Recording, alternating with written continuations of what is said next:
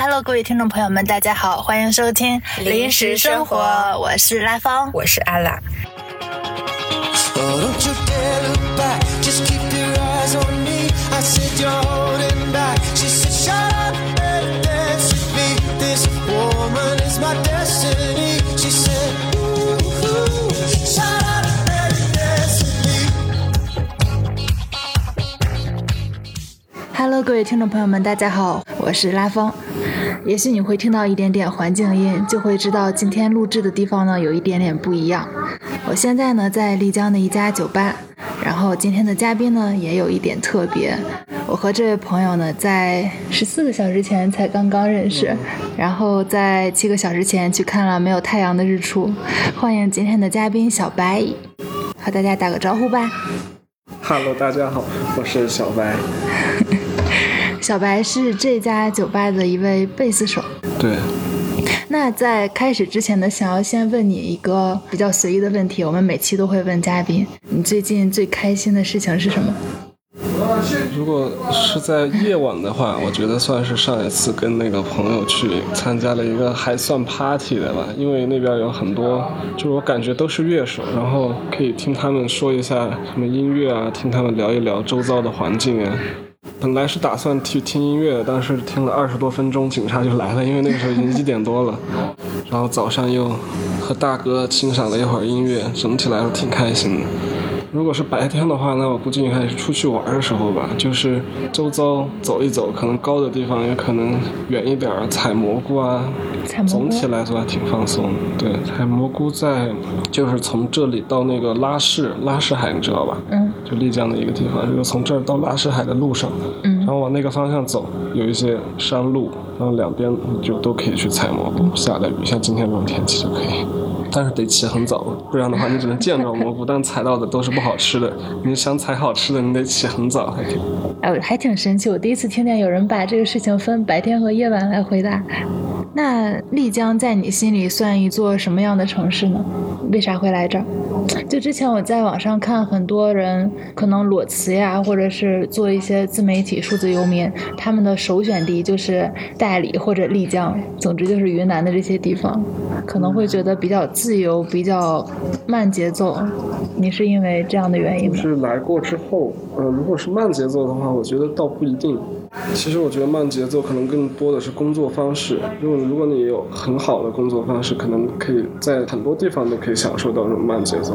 嗯，古城里的话，就主要是它整个环境就非常轻松，嗯，就是它没有那么多的很匆忙的人。一般来这边的人都不匆忙，然后像没有什么高楼大厦呀，整个看到眼里的东西都还是挺舒服的那种感觉。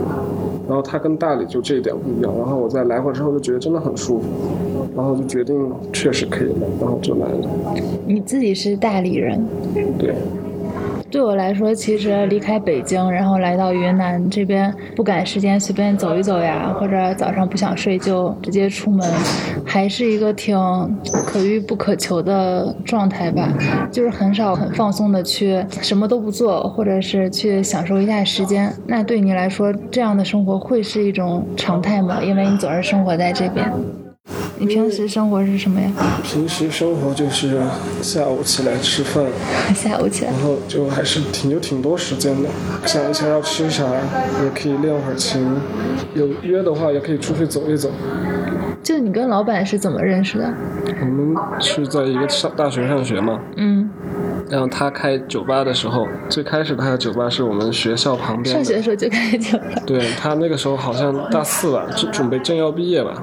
他也是来了丽江之后，他很早之前就来过，可能一四一五年，然后来了之后就特别喜欢这边酒吧的感觉，因为那个时候这边酒吧是一种在他的形容里面是非常非常舒服、非常好的一些酒吧，就不像现在这样大家都在做生意，对。然后那个时候他去的可能真的是一些很舒服的，不管大酒吧也好，小酒吧也好，应该都是有态度的。他就回去就在大学旁边，大学旁边那种地方怎么说呢？就是有一次我朋友他不是在我们学校上学的，然后他来我们学校附近玩，然后在我们学校附近就是他开酒吧那种，我们叫小镇，就是学校附属的一些小吃街。然后他在一个很小很小的门，他两边都是就是卖吃的，只有一个很小很小的门进去可以上二楼，然后上二楼就到他的店里秘。密空间的感觉。对，然后其实那个时候很多酒吧都开在二楼，所以你得分清楚哪个巷子走上去是哪家。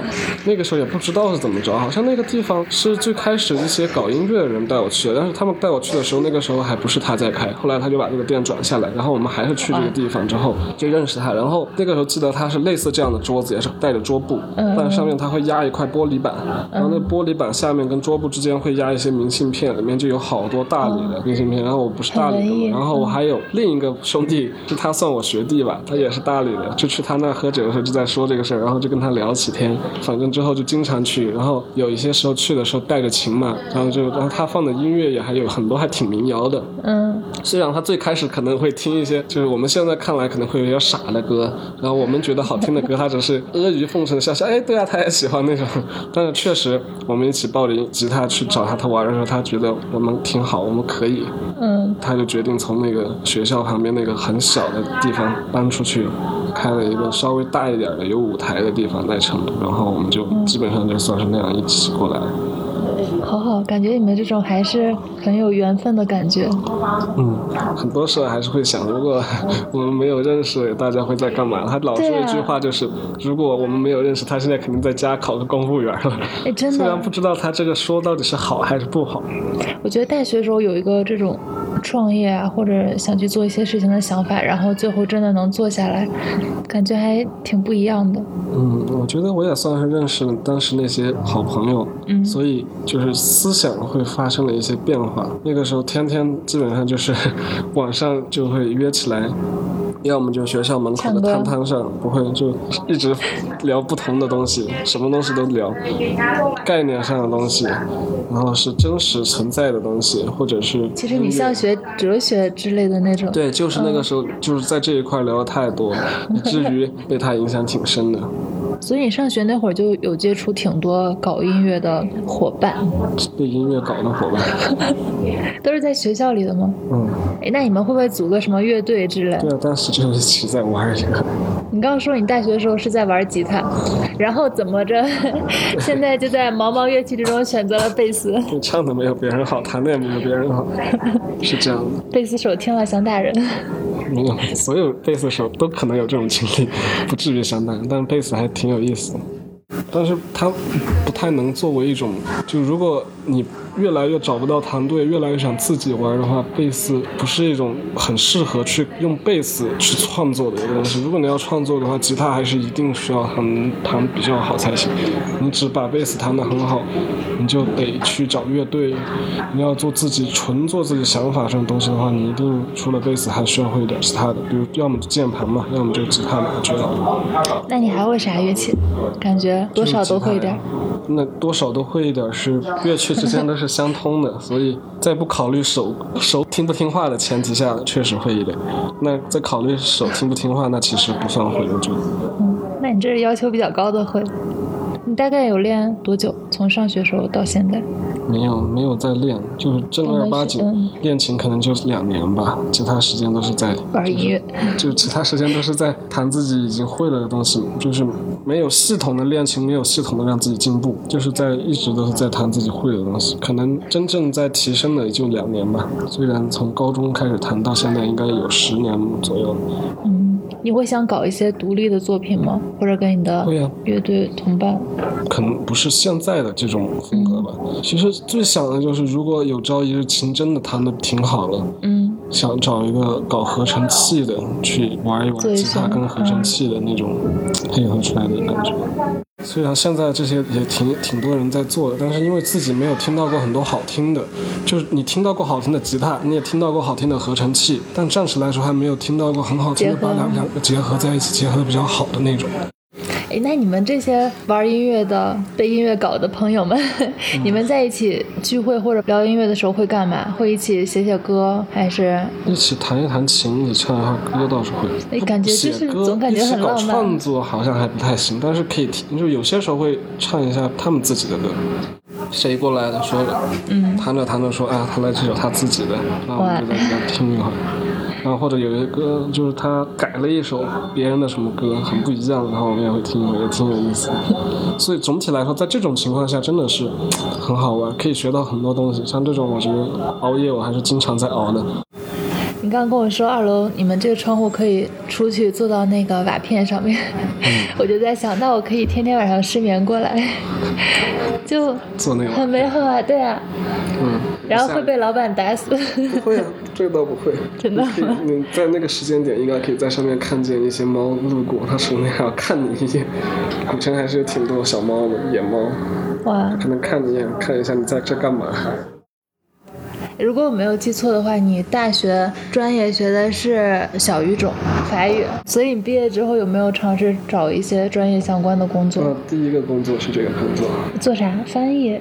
有一点点性质吧，就是在亚马逊开一个网店，其实也算是一个很成体系化的企业，中国的，对外贸易会招很多很多这样不同的大语种也好，小语种也好，嗯就在亚马逊各个国家的不同的网站上去开店，然后卖的东西全是从中国发出去。嗯它也是 made in China 的一些小东西也好，因为在外国可能劳动力这块成本比较高，生产出来的东西也会对，没有那么多门类，可能也会价格贵一点，所以这个这一块有这个优势嘛，嗯，而且还总是能挣一点钱。听着也还挺好。后来为啥？这个还行，这个工作确实还行，就是可能我不太做得来吧，因为它设计的东西不只是说你语言要不要好，语言过不过关，能不能把你在卖的东西描述清楚，它还涉及很多，比如说这个东西的照片，可能公司会提供一个它有一些照片，但是这照片大家如果都用一样的，可能也不行，就同一个商品，可能公司提供就几组照片吧，嗯，而且这几组照片里面，可能你还需要自己去设计，自己去改一下，用 CS 啊去做一些。你这怎么听起来很像我的同行？对，就是这个概念嘛。就我觉得这一块儿可能不是太会做，伤脑子。但这种听起来也挺自由的，应该不太需要坐班。就但是就是这种坐不坐班都能做的工作，一旦你在企业里面上班的话，感觉其实你自由时间是很少的，就总感觉他还是挺想让你醒过来的时间都在做这个事儿。但是这个事儿是真的是可以做一个，就是我个人认为它算是一个可以独立去运作的。对，你在了解这一块儿之后，我觉得那些前期准备也不算特别复杂吧，就是一些可能呃国外银执照行的一个之类的户头，嗯一个国外银行的户，好像就可以了。那其实挺简单的。挺简单的，然后可能整体来说，我觉得它是一个可以独立去做的工作，但是现在，呃，现在可能这一块又太多了。如果你作为独立的个体想进去的话，可能要花很多功夫才行。需要一些竞争力。嗯，然后突然有一个想法，你写歌还可以用法语吗。现在可能写不了，但是英文说不定可以。感觉现在英文要更好一点，因为日常对我昨天听得到的，你平时是喜欢会听英文歌吗？对，听很多。披头士、平克·弗洛伊德，嗯中国不是不喜欢，中国也有我很喜欢的。嗯，啊，有机会分享给你一张专辑，前两天看到的，我非常喜欢的一个国内的，他风格有一点流行，但也有点迷幻啊，他的歌真的太棒了，他叫棋子檀，好，也安利给大家真的。太棒了。那你后来不做亚马逊那个对外贸易的工作之后，你有尝试过其他的事情吗？电影院这一块做过，然后也了解过一点电影投资这个。电影院我觉得是一个真的很推荐的地方，而且你周遭的人真的是会遇见那些喜欢电影，也许他跟你喜欢的不是同一种风格，嗯因为其实电影这种事儿争执起来可能也还是门类很多的。对，挺有争执。嗯他说他喜欢的点，你说你喜欢的点，他喜欢的东西你看不明白，你喜欢的东西他觉得太垃圾了之类的。对啊，对，但是其实总体来上来说，大家是在讨论一个大家都喜欢的东西，我觉得那种感觉挺好，而不是在其他地方上班，就大家讨论都是很生活化啊，买房啊、买车呀、结婚啊、干嘛呀？我觉得，快别提了。嗯，不过我觉得可能也跟你个人有关系，感觉你身边总是会有一群比较志同道合的同事也好，朋友也好，不管你在哪个环境工作。哎，也不一定。如果我上班的话，因为我在那个电影院上班的时候是那边是有人认识我的，他知道我是干嘛的，他知道我嗯做音乐，我喜欢音乐，我也喜欢电影，他认识我，那所以去了之后自然而然会跟他关系比较好，经常下班去吃宵夜。有点美好。对，但是如果是在那种一个完全不认识人的话，我是不会跟任何人说我是干嘛的。所以你生活里其实还不是一个外向的人，对，我觉得不好说，不好说。看人看状态。对，看人看状态。我昨天最开始嗯看到你是你坐在那个表演的台子那边，背对着我们这桌，嗯然后一个人在玩玩贝斯，差点说成吉他。好像就是在弹吉他吧？是吗知道吗？嗯对吧？应该是在弹琴，因为那个时候在放一首歌，挺挺感兴趣，想弹一弹它是什么样子。就很安静，然后你弹的声音又不大，但是又能听到一点，很沉浸在我不知道，我 我一个很沉人在这么浸的状态说，。但是我觉得我你不知道。觉得没有？对我来说，我特好奇，就是舞台状态的你和生活的你一样吗？我不知道自该怎么去关注自己的状态。确实，可能你也不知道。可能就是因为这种不知道，别人才觉得沉浸吧。问你一个跟主题不大有关系的事情，你觉得做一个很理性的人好，还是做一个很感性的人好嘞？我觉得偏感性，稍微就是在中间偏感性要好一点。你是这样吗？我现在还不是，但是说不定会会是吧？你现在是啥？你现在在中轴线上。中间偏理性，就中间偏理性了。以前是更理性，现在是中间偏理性。就比如说，哎，不说工作，比如说谈恋爱，你会不会去谈一个你知道你们最后一定不会在一起，但是在一起会在一起的时间会很快乐，就是这种事情你会去做吗？那个问题，我觉得我不会去想我们是不是最后不会在一起，因为我觉得它本身上就是你已经给这个东西下了一个定义，对吧？但是我觉得我很少去给这个事儿下这个定义。而且，人生最重要的是什么？生活里最重要的是什么？活着。对，生活就是生活本身，一切都可以是生活本身的东西。如果我看见一个人很伤心在哭，如果他哭的东西，我觉得会让我觉得是嗯应该的，这种事儿确实很伤心，应该哭。这个伤心的事儿他应该可以记住，那我就也许不会去跟他多说什么。但是如果这种伤心的事儿是不值得的，那可能我会去安慰他一下。世界上确实有很多的伤心是每个人都要经历的，它会成为你人生的一部分。所以你为什么说伤心是不好的呢？对吧？它既然能成为人的一部分，那我觉得它就是有意义。就像我刚刚我们刚刚在说，如果说一个恋爱注定要分手的话，首先我是不认可这种观点的，我不想这个，就说它最后是不好的结局了。嗯，那我觉得它有好的一面，有不好的一面，它始终是会对人产生影响的，它会对你的价值观呀、之后的方向、生活产生很多东西。那所以它就是有意义的。那我觉得就挺好的。你这种人生态度，我觉得还挺积极的。那你想成为什么样的人呢？就是希望成为一个 有一点感性。能够把吉他弹得很好的人。为什么是吉他不是贝斯？因为吉他弹得好的话，贝斯也可以一起。我觉得对我来说是可以一起的，他们是可以一起的。那你后来去做 做的最长的工作是啥？那我跟你说，这是数学老师呗。数学老师，对，他是我做的最久的一个工作，因为他离我家很近。在大理教数学。他真的离我家太近了，扫个单车一路狂奔，可能十分钟就能到那儿。啊，现在想想，真的在那个里面学到了什么呢？学到了数学，嗯，学到数学是肯定的，就他们在教的那些数学，算是我小时候没学过的。它确实，奥数的那种。对他确实一定程度上可以开放你的思维，但是对学生就不是一样，他们更多的是用公式的东西去解决，哪怕是这些奥数的东西，就这些本来是开拓思维的东西，但是吧，他偏偏又有那么一套方法去解决它，你好像还得把这套方法也教给他们，然后他们就只会这个方法，不知道这个方法怎么来的。做教育这个事儿真的，一方面你又觉得自己是不是教的不够好，一方面你又觉得是不是他们学的不够好。们太笨了。呃，不是不是，就是他们的学习方式有问题，就是你不知道你到底该教什么，嗯，而且你还觉得除了学习成绩之外，还有一些其他东西是更重要的，你还想把那些东西教给他们，但是他们好像不太听得进去，原来你是这样的数学老师，就是生活态度啊，什么是最重要的呀？很好。我觉得小朋友成成绩之外。但是没有办法，没有办法说给他们听。你觉得你有过迷茫期吗？我觉得挺长的，还。是职业选择上吗？还是？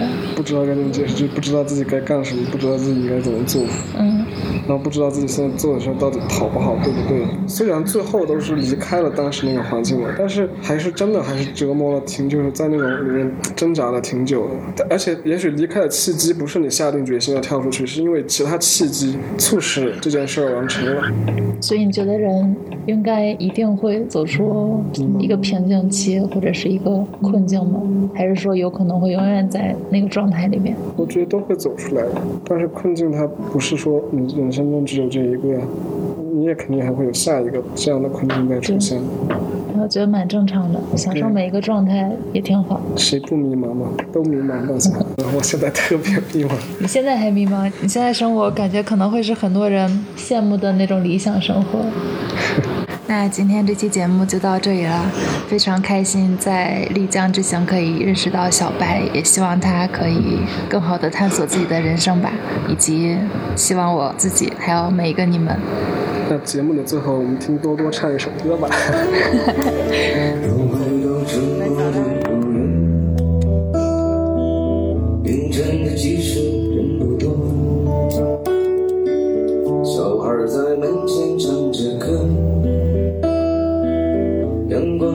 照亮了鞋盒，柳絮乘着大风吹，树荫下的人想睡。